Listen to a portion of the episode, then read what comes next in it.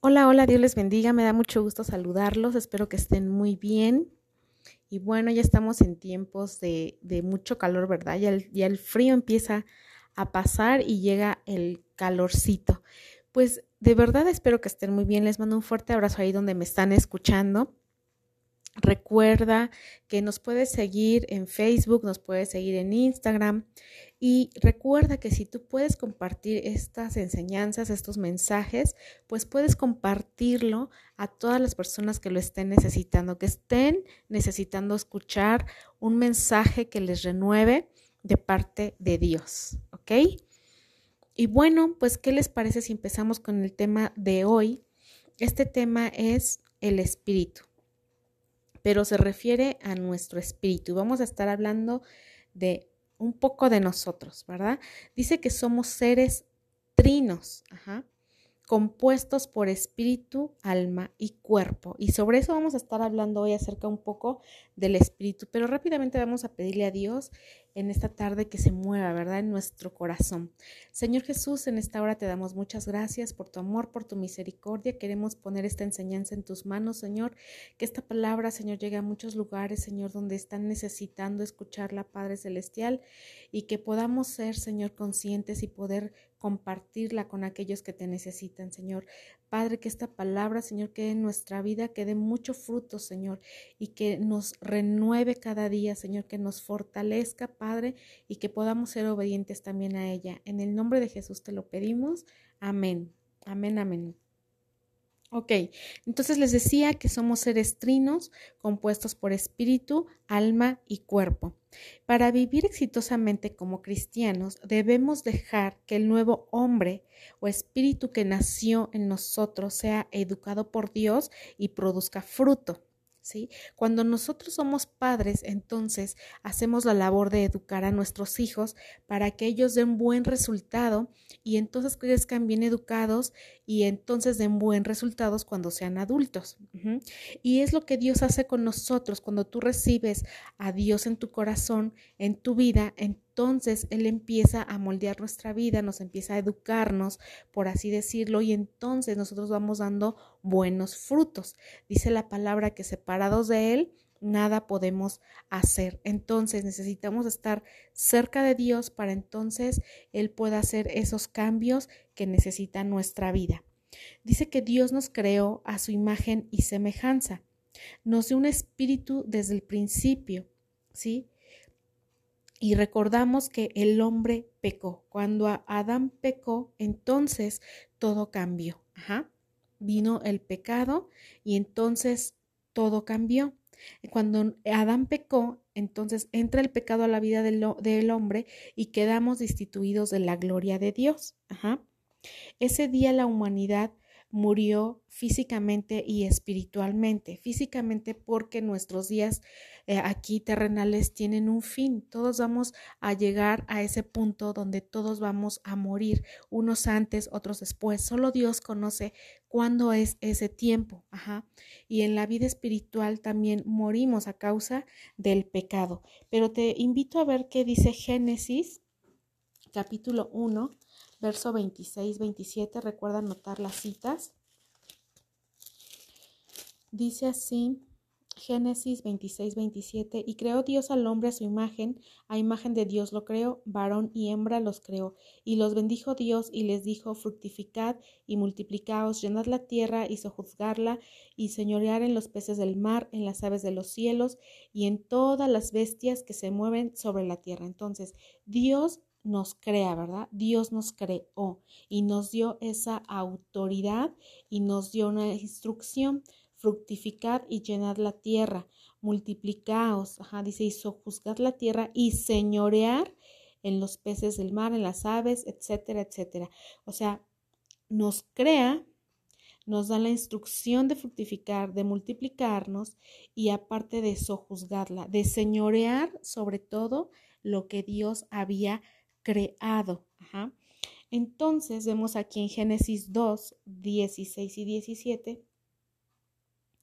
Dice, mas del árbol de la ciencia del bien y del mal no comerás, porque el día que de él comieres ciertamente morirás. Y dijo Jehová Dios, no es bueno que el hombre esté solo, le haré ayuda idónea para él. Aquí dio Dios una instrucción que no debía comer Adán y Eva de este árbol.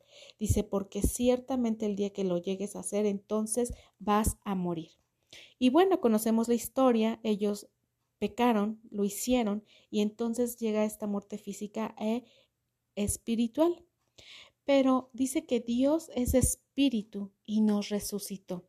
Vamos a ver dónde está esta palabra en Juan, en el Nuevo Testamento, en el libro de Juan, capítulo 4, verso 24. Dice así, Dios es espíritu y los que le adoran es en espíritu y en verdad es necesario que le adoren. Excelente, ¿sí? Debemos adorar en espíritu y en verdad, pero también nos está diciendo que Dios es espíritu. Entonces Dios nos resucitó. Dice, cuando recibimos a Jesús, entonces tenemos también su espíritu. Juan 3, verso 6. Dice así, lo que es nacido de la carne, carne es, y lo que es nacido del espíritu, espíritu es. Entonces, Él nos, resucita por medio de ese espíritu. Esto hace que entonces haya una reconciliación entre el hombre y Dios. Dice que el alma razona y el espíritu discierne y entonces cree. Pedirle a Dios que nos ayude a vencer todo ese deseo de la carne. ¿Sí? La Biblia nos habla de que somos espíritu, pero también está la carne, ¿verdad? Que la carne es la que nos lleva a pecar muchas veces. Pedirle a Dios que nos ayude a vencer todo deseo de la carne que va en contra de Dios. El Espíritu nos ayuda a discernir las decisiones que debemos tomar. Vamos al libro de Efesios, capítulo 2, verso 1 Efesios 2, verso 1. Y Él os dio vida a vosotros cuando estabais muertos en vuestros delitos y pecados, en los cuales anduvisteis en otro tiempo, siguiendo la corriente de este mundo conforme al príncipe de la potestad del aire, el espíritu que ahora opera en los hijos de desobediencia, entre los cuales también todos nosotros vivimos en otro tiempo, en los deseos de vuestra carne, haciendo la voluntad de la carne y de los pensamientos, y éramos por naturaleza hijos de ira, lo mismo que todos los demás. Pero lo mismo que los demás. Pero Dios, que es rico en misericordia, por su gran amor con que nos amó, aun estando nosotros muertos en pecados, nos dio vida juntamente con Cristo, por gracia sois salvos, y juntamente con Él nos resucitó, y asimismo nos hizo sentar en lugares celestiales con Cristo Jesús, para mostrar en los siglos venideros las abundantes riquezas de su gracia en su bondad para con nosotros en Cristo Jesús, porque por gracia sois salvos por medio de la fe, y esto no es de vosotros, pues es don de Dios, no es por obras para que nadie se gloríe, porque somos hechura suya, creados en Cristo Jesús para buenas obras, las cuales Dios preparó de antemano para que anduviésemos en ellas. ¡Wow! ¡Qué hermosa palabra! Dios nos dio vida. No debemos andar en el espíritu de la carne, haciendo las cosas de la carne, siguiendo la corriente de este mundo, ¿sí? Como andan muchos, ajá, haciendo la voluntad de la carne. Pero Dios, que es rico en misericordia, nos dio vida juntamente con Cristo. Dice que por gracia somos salvos. ¿Qué es gracia? Sí, la gracia es Jesucristo. Es un regalo inmerecido. Dios nos dio a su Hijo para que en esa cruz él llevara y pagara toda la carga de nuestros pecados. La gracia es un regalo inmerecido. ¿Quién es la gracia? Nuestro Señor Jesucristo. Sí, cuando tú lo entiendes así y, y sabes todo lo que Él padeció en esa cruz, entonces Él lo hizo por amor a ti, por amor a mí y por obediencia al Padre. Por gracia somos salvos. Gracia es un regalo inmerecido. Dice, y juntamente con Él nos resucitó a sí mismo, nos hizo sentar en lugares celestiales con Cristo Jesús. Sabemos que Jesús murió en la cruz por nuestros pecados, pagó el precio y fue un precio muy costoso, muy alto. Tú vales mucho. ¿Sabes cuánto vales? Muchísimo. ¿Sí? vales la sangre de nuestro Señor Jesucristo, pero sabemos que Jesús no se quedó ahí. Dice la Biblia que Él resucitó al tercer día, ¿sí? Y ahora está sentado a la diestra del Padre. Y también dice la Biblia que Él fue a preparar lugar para nosotros, porque dice, para que donde yo esté, vosotros también estéis. Entonces, eso es lo que hizo Jesús. Eso es lo que pagó Jesús por ti. Entonces, antes nos dejábamos influenciar según la carne, vivíamos según la carne, la carne, hacíamos las cosas que eran desagradables delante de Dios, ¿sí? Pero cuando viene Jesús nos vuelve a dar vida y vida en abundancia y también nos habla de una vida eterna, ¿verdad? Que vamos a tener cuando yo te decía, todos vamos a llegar a morir terrenalmente, aquí en esta tierra, pero vamos a alcanzar una vida eterna, ¿sí? Con nuestro Señor Jesucristo, ¿sí? Entonces, estamos entre una lucha, como entre eh, dos jefes, por decirlo así, el, el alma, el, perdón, la carne y el espíritu. Debemos escoger, fíjate que la Biblia se refiere a eh, diferentes términos, sí, cuando somos nuevos, cuando viene Jesús a hacer una nueva vida, cuando viene a transformar tu vida, cuando viene a darnos esa libertad, ¿sí? Si tú vas al libro de Colosenses,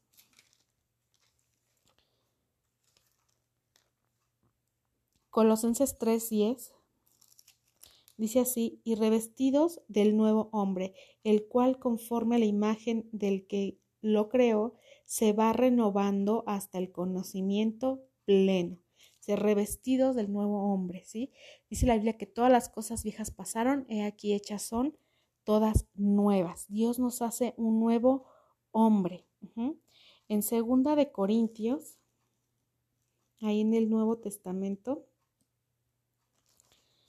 segunda de Corintios 4, 16. Dice así, por tanto, no desmayamos antes, aunque este nuestro hombre exterior se va desgastando, el interior no obstante se renueva de día en día. Es nuestro hombre interior, también se refiere a eso, ¿verdad? Aunque físicamente por fuera los años se nos van notando, entonces por dentro, ¿no? Cuando tú te alimentas de la palabra de Dios, cuando Jesús llega a tu vida, hace todo nuevo, te da una nueva mentalidad, te da libertad, te da paz, te da sanidad, te transforma. Ajá. Eso es lo que hace Dios Jesús en nuestras vidas. Y aunque nosotros físicamente por fuera nos veamos desgastados, eh, vamos envejeciendo, por dentro dice la palabra que nuestro hombre interior se va renovando día con día. Cuando las cuando Dios nos da ese discernimiento por medio de su espíritu, esto lo entiendes.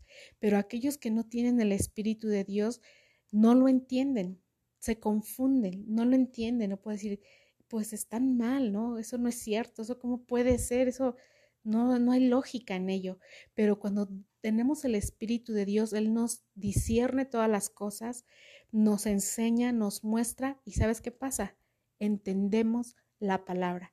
¿Tú entiendes esto que yo te leo? Dice, por tanto, no desmayamos. Antes, aunque este nuestro hombre exterior se va desgastando, el interior, no obstante, se renueva de día en día.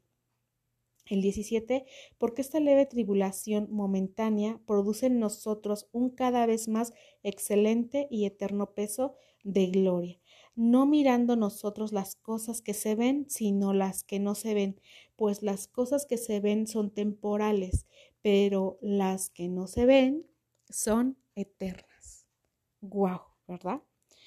Otra parte que la Biblia se refiere a nuestro hombre, ya vimos hombre nuevo, hombre interior, ahora vamos a ver que se refiere también a hombre interno. Esto está en Primera de Pedro, en el Nuevo Testamento, en la parte de atrás.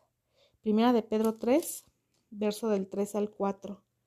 Vuestro atavío no sea el externo de peinados ostentosos, de adornos de oro o de vestidos lujosos, sino el interno, el del corazón.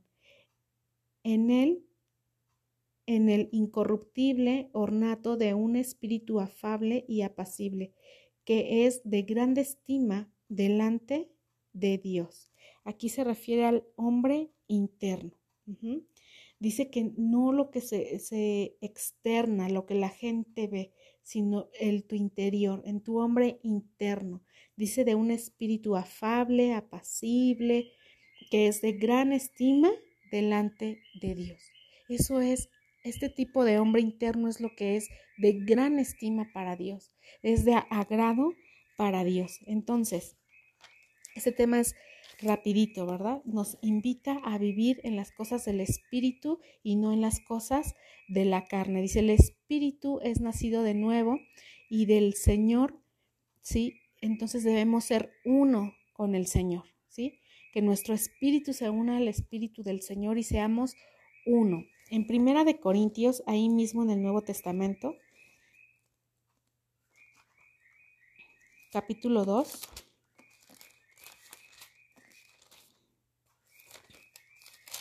Primera de Corintios 2,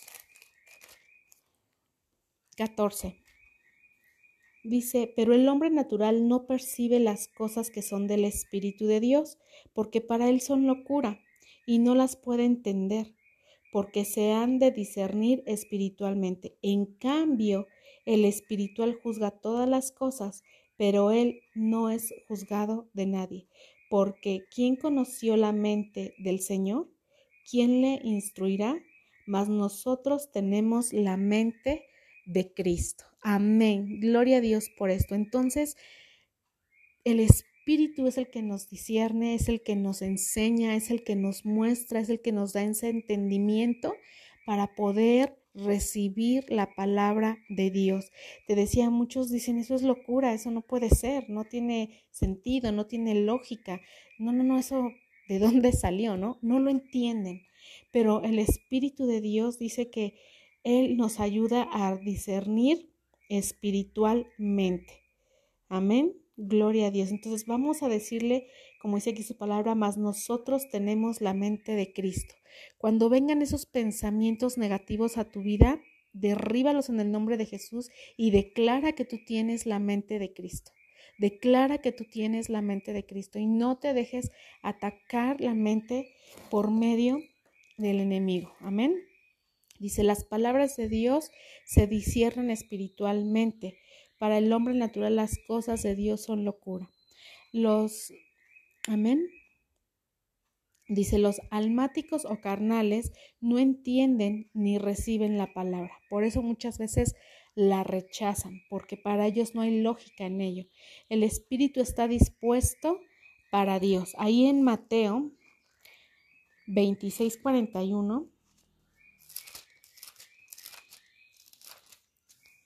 Dice así,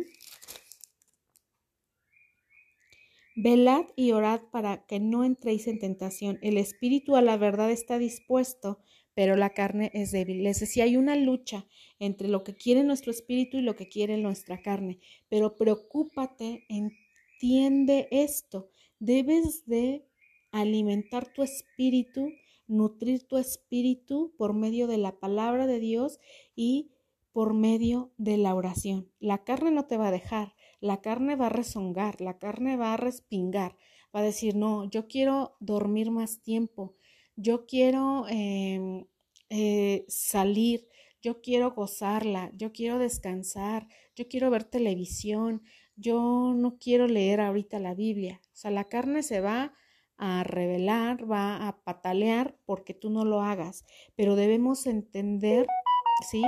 Que necesita nuestro espíritu ser alimentado. Necesitamos alimento espiritual, nutrirnos espiritualmente, porque cuando llegan los ataques del enemigo y no estás bien nutrido y no, y no estás bien alimentado, entonces flaqueas, caemos, porque estamos débiles. Necesitas entender que tu espíritu necesita ser fortalecido todos los días por medio de la oración y por medio de la palabra de Dios. Entonces, aunque la carne se resista, ten dominio propio y entonces vence, vence la carne y alimenta tu espíritu.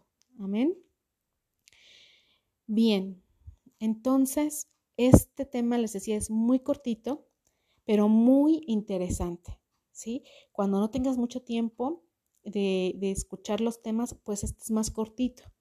Entonces puedes hacerlo. Recuerda compartir este tema y el, lo importante que hoy nos invita la palabra es a nutrir nuestro espíritu, a dejar las cosas de la carne que no nos van a beneficiar en nada. ¿Ok? Vamos a hablar rápidamente. Señor Jesús, te damos gracias por tu palabra, Señor. Te rogamos, bendito Dios, que nuestra mente pueda ser como la mente de Cristo, Señor, que podamos tener esa sabiduría, ese entendimiento para recibir tu palabra, Señor, que tu Espíritu Santo esté ministrando cada vida, cada corazón, Señor, y que tu palabra nos sea revelada, Padre, que tengamos ese entendimiento, Padre Celestial, para poder recibirla, Señor, y que tu palabra, Señor, nos renueve día con día, nos fortalezca, nos afirme, Señor, y que nuestra fe también sea fortalecida, Padre eterno.